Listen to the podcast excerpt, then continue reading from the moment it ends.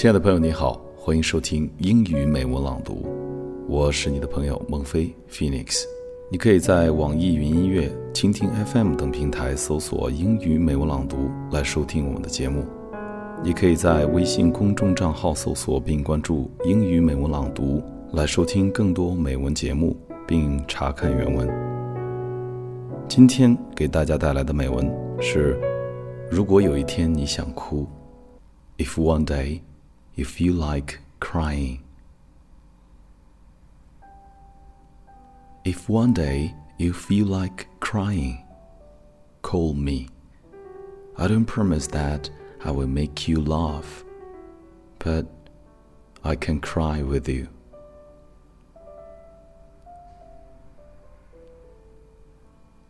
If one day you want to run away, don't be afraid to call me. I don't promise to ask you to stop, but I can run with you. If one day you don't want to listen to anyone, call me. I promise to be there for you, and I promise to be very quiet.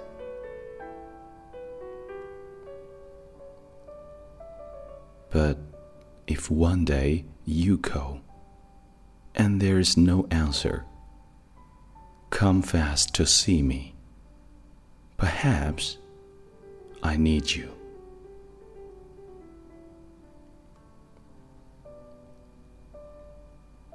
朋友就是如此，我们会遇到很多人，以后会遇到更多。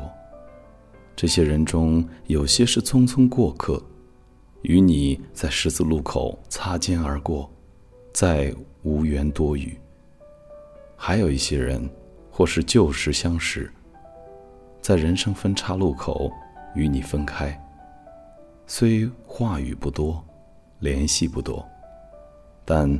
却是彼此一生的知己。